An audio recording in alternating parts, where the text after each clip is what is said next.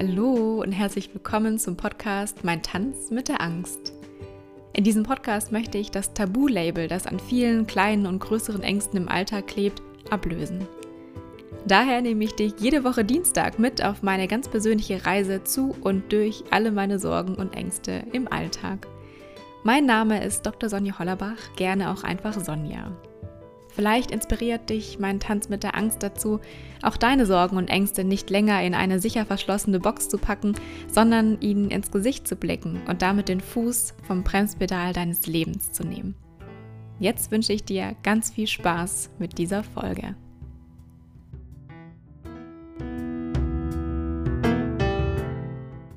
Hallöchen, so schön, dass du wieder da bist. Heute nehme ich dich mit in ein paar Erlebnisse, die ich auf meinen Reisen gemacht habe, um dir zu zeigen, was für Geschenke in Momenten liegen und vor allem, was für unfassbar wundervolle Erlebnisse du erleben kannst, wenn du dich von der Angst der anderen nicht leiten lässt und vor allem auch nicht von deiner eigenen Angst, sondern offen dafür bist, deinem eigenen positiven Bauchgefühl zu folgen und gewisse Dinge einfach auf dich zukommen zu lassen. Sozusagen nicht äh, basierend auf der Erfahrung von anderen oder basierend auf den Ängsten von anderen, dir selbst wundervolle Erfahrungen vorwegzunehmen. Und zwar nehme ich dich heute mit auf meine Reise nach Kambodscha. Ich bin damals mit dem Rucksack, mit dem Backpack für einige Wochen in Kambodscha gewesen, habe mir dort die Regionen Phnom Penh und Siem Reap angeschaut. Ich weiß jetzt nicht genau, ob ich das richtig ausgesprochen habe. Ähm, auf jeden Fall, Phnom Penh ist die Hauptstadt von Kambodscha und Siem Reap ist diese unfassbar schöne Gegend mit den wundervollen Tempeln, die auch Weltkulturerbe sind ähm, von UNESCO. Ich bin damals mit dem Flugzeug, mit dem Propellerflugzeug und da durfte ich auch damals meine Angst vor Propellerflugzeugen beziehungsweise meine Angst vor Fliegen, die sich dort ein bisschen eingeschlichen hat, weil die Flüge dort teilweise sehr ruckelig waren, auflösen, beziehungsweise ins Auge schauen, also da sozusagen durchgehen. Mm, ich kam am Flughafen an und wusste, ich darf mir jetzt erstmal einen Tuk-Tuk-Driver suchen, der mich ins Hostel, beziehungsweise dieses Mal habe ich mir ein Hotel gegönnt, ins Hotel bringt.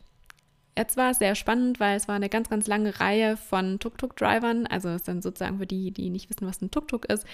Das ist wie ein Moped, wo hinten dran eine kleine Kutsche ist, in der der Tourist dann sozusagen Platz nimmt. Also in dem Fall ich. In jedem Fall standen da sehr, sehr viele Tuk-Tuk-Driver, die versucht haben, mich für sich zu gewinnen. Ich hatte da allerdings kein gutes Bauchgefühl. Und ganz hinten stand, ganz am Ende der Reihe stand jemand, der hat überhaupt gar keine Aufmerksamkeit auf sich gezogen, sondern hat einfach nur ganz nett gelächelt. Und ich wusste, ah, da habe ich ein gutes Bauchgefühl. Da bin ich zu dem hingegangen. Der konnte auch Englisch, was dort eine sehr große Seltenheit ist. Habe mich ähm, in vertrauensvoll in seinen Tuk-Tuk begeben. Der hat mich dann auch zu meinem Hotel gebracht.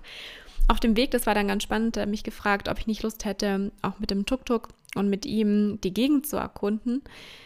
Ich dachte zuerst, hm, das ist wieder so eine Touri-Abzocke, weil das sozusagen jeder macht, dass du ähm, gewisse Routen vorgeschlagen bekommst. Das hat sich für mich im ersten Moment noch nicht so stimmig angefühlt, deswegen habe ich das einfach mal unkommentiert so zur Kenntnis genommen. Die Fahrt zum Hotel hat ungefähr so eine Stunde gedauert. Wir kamen dann am Hotel an und ganz ehrlich, normalerweise war es so, ich habe mich dann immer darüber, äh, darum gekümmert, mit einem Reiseführer etc., ähm, alles selber zu planen, wie ich wohin komme, um mir was anzuschauen, um auch mal zu schauen, ähm, was hat überhaupt die Stadt zu bieten. Und gerade Phnom Penh ist eine Stadt mit unfassbar viel Geschichte, gerade auch bezüglich Genozid etc. Mhm. Und auf jeden Fall kam ich durch Zufall in das Gespräch auch schon während der Fahrt mit diesem Tuk-Tuk-Driver und er hat mir eben ein bisschen was von sich erzählt, von seiner Familie erzählt und dass er eben schon sehr viele begleitet hat und hat sehr viele Details auch von seinen Reisen berichtet. Das heißt, es war wirklich so, dass das Interesse von mir geweckt war. Ich bin dann ausgestiegen am Hotel und er meinte, hättest du Lust heute Nachmittag, weil ich war, glaube ich, um zwei bin ich angekommen, hättest du Lust heute Nachmittag eine, eine Tour zu machen, dass ich dir schon mal so ein paar wichtige Sachen zeige, und natürlich so, wie du dir es vorstellst. Das heißt, sag, was du sehen möchtest und ich bringe dich dann dahin. Okay, haben wir einen Preis ausgehandelt, hat sich für mich super gut angefühlt. Ich habe mich schnell umgezogen im Hotel, geduscht etc. und habe mich dann mit ihm verabredet. es war mega cool. Also zum ersten Mal, man braucht eine, eine, gewisse Art von Vertrauen in einem völlig fremden Land, das ist ja sozusagen ein dritte Weltland, sich einem Tuk-Tuk-Driver anzuvertrauen, der einen überall hinbringen könnte. Ja, also gerade so als blonde Frau, blonde junge Frau, da wirklich ähm, mich hundertprozentig auf mein Bauchgefühl zu verlassen und mich eben nicht von der Angst treiben zu lassen. Und das war mega cool, weil ich wurde absolut nicht enttäuscht. Es wurde vielmehr wurde es eine, eine der mega coolsten Reisen in meinem Leben, die ich jemals gemacht habe. Und ich habe genau die gleiche Erfahrung auch noch in Myanmar gemacht und in anderen sehr, ähm, sehr exotischen Ländern. Mm, auf jeden Fall, ich durfte wirklich mega coole Sachen kennenlernen durch diese lokale Expertise. Das heißt, wir waren Curry essen an gewissen Orten, wo nie ein Tourist hinkommt. Wir sind dann ähm, am nächsten Tag, ähm, haben wir das Tuk-Tuk stehen lassen. Der hat mich auf seinem Mofa mitgenommen. Ich weiß, so damals habe ich zum ersten Mal eine Maske getragen. Ja, nicht so jetzt in der Pandemie, sondern in der Maske, die hatte ich damals an, um mich von diesem Straßendreck ähm, zu schützen, dass er nicht in meine Atemwege kommt. Und es war wirklich total krass. Danach mein Gesicht war überall um diese Maske herum herum voll mit Staub.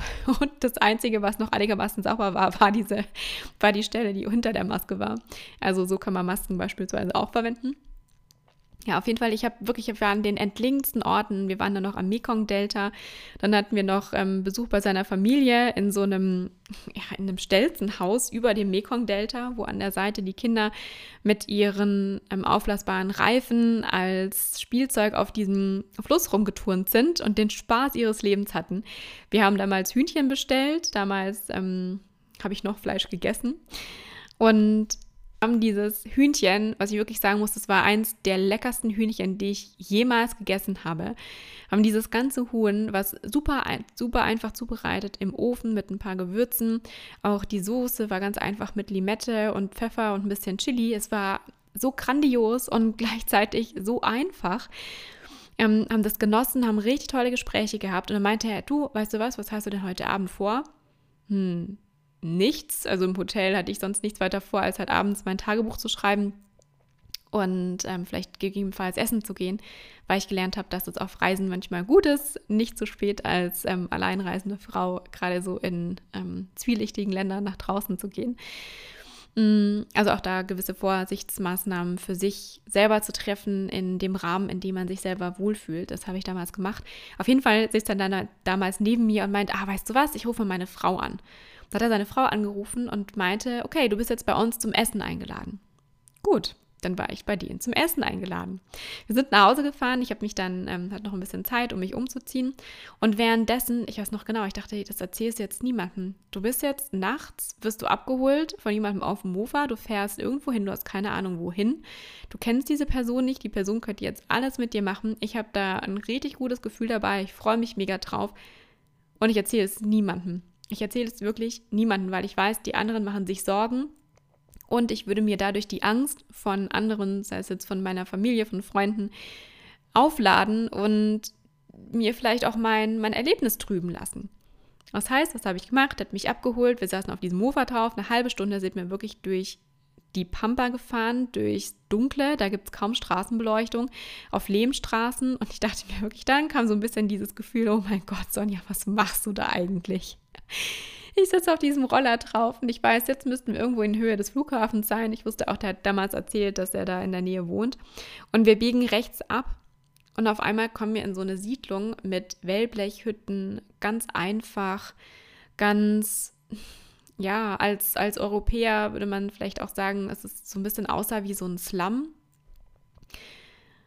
für die Menschen war das alles normal. Die haben das auch gar nicht so empfunden. Also von dem her möchte ich da auch gerne direkt die Wertung rausnehmen. Ja, was, was ist gut, was ist schlecht und auch jegliches Mitleid etc., sondern es ist einfach die Realität von gewissen Menschen. Und wenn du nichts anderes kennst, dann erkennst du auch nicht in der Art und Weise das Elend, wie jetzt viele sagen würden, in dem man sich aus den Augen anderer befindet. Ja, also auch da wirklich nochmal die Bewertung rauszunehmen. Ja, wir kamen dann an in diesem, in diesem Dorf und alle haben mich angeguckt. Alle. Ja, also ich glaube, da war noch nie eine Europäerin, vor allem keine Blonde. Und ich saß da wie auf dem Präsentierteller hinter ihm auf dem Mofa. Da ist natürlich auch ohne Helm und alles gefahren. Ja, wir kommen dann auf jeden Fall an und in so eine Reihe von Wellblechhütten, durch die so ein ganz schmaler Gang führt. Das ist sehr, ist alles sehr voll. Also die in die Hütten, die ich reinschauen kann, sehe ich, dass da einfach viele, viele Personen auf sehr, sehr engem Platz wohnen. Und er führt mich in seine Wellblechhütte rein. Auf dem Boden sind so ein paar Fliesen ausgelegt. Dann sehe ich, dass da eine ganz, ganz kleine Nasszelle ist, also für Toilette und äh, Dusche, ohne, fließend, ohne fließend Wasser. Dann noch so ein kleiner Bereich, der sozusagen die Küche ist. Und dann geht es ein paar Stufen nach oben, wo, ähm, also zu, zum Schlafareal. Ähm, das kann man sich vorstellen wie so ein Hochbett, was übergelagert ist, nochmal, um, um Platz zu schaffen, um Wohnraum unten nochmal zu schaffen. Und in diesem Bett oben das war vielleicht ein Zwei-Meter-Bett, da haben fünf Menschen drin geschlafen. Ähm, ja, und es war unfassbar schön. Die Begrüßung, es war so herzlich von der Frau und die hat einen riesigen Reistopf gehabt, so, so einen Reiskocher und ansonsten nur einen einzigen weiteren to Topf und die muss schon seit Stunden am Kochen gewesen sein, weil mit diesem, Kopf, mit diesem Topf hat sie uns fünf Gerichte gezaubert, die alle schon so lecker aussahen. Wir haben uns dann auf den Boden gesetzt, da wurden noch Cousinen eingeladen, weil jetzt kommt ja eine, die Englisch sprechen kann und die Cousine ist an der Universität und die kann auch Englisch. Da war natürlich hier nochmal ähm, High Life, jemanden zu haben, mit dem man Englisch sprechen kann. Wir haben uns auf den Boden gesetzt, wir haben, ähm, es gab Teller, wir haben mit den Händen gegessen, hatten eine richtig schöne Zeit, haben uns so ein bisschen, ein bisschen mit Englisch, dann sonst mit Händen und Füßen ähm, verständigt. Und das, was mir so aufgefallen ist, war diese unfassbare Herzlichkeit. Und zwar diese von Herzen Herzlichkeit. Nicht, ich will was von dir und deswegen bin ich nett Herzlichkeit, sondern eine Herzlichkeit aus tiefstem Herzen. Und das hat mich unfassbar berührt. Weil die Menschen, die aus unseren Augen ja nichts haben, wirklich, die leben am absoluten Existenzminimum, so eine Gastfreundschaft zu gewähren und so offen zu sein, sich so darüber zu freuen, was teilen zu können, anderen die Kultur zeigen zu können, das hat mich zutiefst bewegt. Das hat mein, ich würde sagen, echt einen großen Teil von meinem Weltbild ausgemacht, wie ich es auch heute habe. Wenn ich mir denke, ich wäre damals nicht auf diesen Motorroller gestiegen, ich hätte mich damals nicht auf dieses Erlebnis, auf dieses Abenteuer eingelassen, das war wirklich ein Abenteuer, sondern hätte gegebenenfalls auf andere gehört, auf mich von der Angst von anderen beeinflussen zu lassen oder von den Sorgen von anderen beeinflussen zu lassen oder auch gedacht, ah nee, mein Bauchgefühl ist zwar gut, aber nee, das macht man ja nicht, das ist viel zu gefährlich. Also auch da nicht zu schauen, was liegt denn eigentlich hinter dieser Angst, also was für eine unfassbare Freiheit und was für ein tolles Erlebnis in diesem Sinne hinter dieser Angst liegt. Ich hätte so viel verpasst. Ich hätte mich so in den Allerwertesten gebissen, wenn ich es nicht gemacht hätte. Weil wirklich pünktlich um 10 Uhr, das war auch so meine Zeit, als ich dachte, ich möchte morgen wieder früh raus, wir haben uns wieder verabredet für die nächste Tour, dann möchte ich gerne um halb elf ungefähr ins Bett gehen, hat er mich auf seinen Mofa gepackt und hat mich ganz, ganz sicher, ganz normal nach Hause gefahren. Und auch nachher, als wir uns dann verabschiedet haben am, am Flughafen, es war nie, kam nie was auf, hier, gib mir Geld, ich war bei deiner Familie, sondern es war eher so von mir, dass ich mich so gefreut habe, da so einen tiefen Einblick zu bekommen, dass ich gerne großzügig war. Ja, und das ist dieser gravierende Unterschied, den ich jedes Mal sehe. Mit welcher Intention machst du die Dinge? Weil du dich genötigt fühlst, aus Mitleid was zu geben oder weil du so dankbar bist für dieses Erlebnis und dann gerne ein bisschen tiefer in die Tasche greifst. Aus eigenen Stücken, auch wenn, wenn ich weiß, ich hätte es nicht machen müssen. Da ist so ein riesiger Unterschied drin. Natürlich war es auch nicht das Einzige, was passiert ist, sondern auch der Tuk-Tuk-Driver hatte einen, einen, seinen Cousin, der wohnt in Siem Reap, also in der, in der Stadt, in diesem Gebiet, wo ich auch noch hin wollte, weil da ähm, Angkor Wat, also die Tempelanlage von Angkor Wat, das ist ja eins der Weltkulturerbe, wunderschön, sehr zu empfehlen, ähm, der eben dort tätig war als Tuk-Tuk-Driver. Das heißt, ich hatte dort direkten Kontakt, der mich am Flughafen abgeholt hat und alles. Und es hat mir unfassbar viele Nerven, Nerven erspart, und es war für mich einfach wie ein Homecoming. Es war richtig, richtig schön. Also dieses Erlebnis hätte ich niemals gehabt, wenn ich mich nicht getraut hätte, wenn ich nicht mich nicht vollkommen ins Vertrauen gegeben hätte und meinem Bauchgefühl gefolgt wäre. Warum habe ich dir das heute erzählt? Weil ich dir zeigen möchte, was alles hinter der Angst auf dich warten kann. Was ich auch schon erlebt habe, was hinter der Angst auf mich wartet und weshalb ich deswegen diesen Weg gehe, weil ich festgestellt habe, das Leben, was wir vor unserer eigenen Haustür sehen, ist zum größten Teil das, was wir wahrnehmen durch die Brille, die wir tragen. Und ganz oft ist diese Brille eben gefärbt durch Ängste, durch Sorgen, durch Befürchtungen etc., die wir entweder selber haben oder die uns von außen zugetragen wurden. Das heißt, die wir von unserer Familie, von Freunden etc. übernommen haben. Und dann nochmal genauer nachzuforschen und sich zu fragen, ist das wirklich alles? Wie viel wundervoller, wie viel schöner, wie viel bunter kann die Welt sein, wenn ich diese Brille ablege? Wenn ich mich traue, wirklich mal zu schauen, was liegt hinter den Ängsten und Sorgen, den Unsicherheiten, sobald ich mich dazu entschließe, die aufzulösen und vor allem sie auch gar nicht erst von anderen anzunehmen, sondern mir die Möglichkeit zu eröffnen, meine eigenen Erfahrungen zu machen. Für mich ist es ein riesiges Geschenk. Ich habe das so oft erlebt, was für eine riesige Gastfreundschaft und was für eine Herzenswärme in Menschen steckt, wenn du dich darauf einlässt. Vor allem auch, und hier, äh, wenn du die Podcast-Folge, die vorherige Podcast-Folge gehört hast, in der ich über meine Angst vor Hunden gesprochen habe, dann ist es so, dass wir natürlich die Gegebenheiten anziehen, von denen wir glauben, dass sie wahr sind. Also wenn ich Angst vor Hunden habe, dann ziehe ich Hunde in meine ähm, in meine Realität und vor allem auch Erlebnissen mit Hunden in meine Realität, die meiner Angst, die meiner Erwartungshaltung entsprechen. Jetzt, als ich beim Reisen war, ich hatte immer positive Intentionen. Ich hatte immer ein positives Gefühl. Mir ist nie was Schlechtes passiert. Nie. Ich hatte immer, ich war teilweise sprachlos zu Tränen gerührt, weil ich mit so viel Herzlichkeit, mit so viel Großzügigkeit überrascht wurde was ich niemals und vor allem an Stellen, von denen ich niemals gerechnet hatte. Für mich beginnt also das wahre Leben, vor allem das, was Spaß macht, was unseren Horizont erweitert, was dich nochmal von neuem überrascht, was dich begeistert, das lauert dahinter, hinter diesem Schleier von Angst, von Unsicherheit, sobald du dir erlaubst, all in zu gehen und einfach mal alles neu auszuprobieren. Und überleg dir mal, wenn du deine Ängste gelöst hast, dann ist ja das Feld frei, dass du neue Erfahrungen machen kannst und dass du eben genau die Erfahrungen in dein Leben lädst und anziehst, die du tatsächlich haben möchtest. Positive.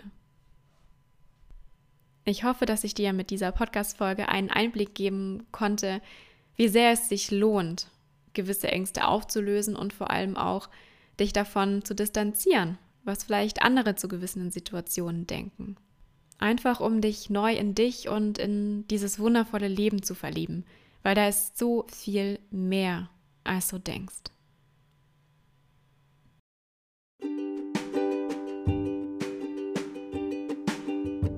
Wenn dir dieser Podcast gefallen hat, dann empfehle ihn sehr gerne weiter. Ich freue mich natürlich auch riesig über deine 5-Sterne-Bewertung bei iTunes. Alles Liebe, Sonja.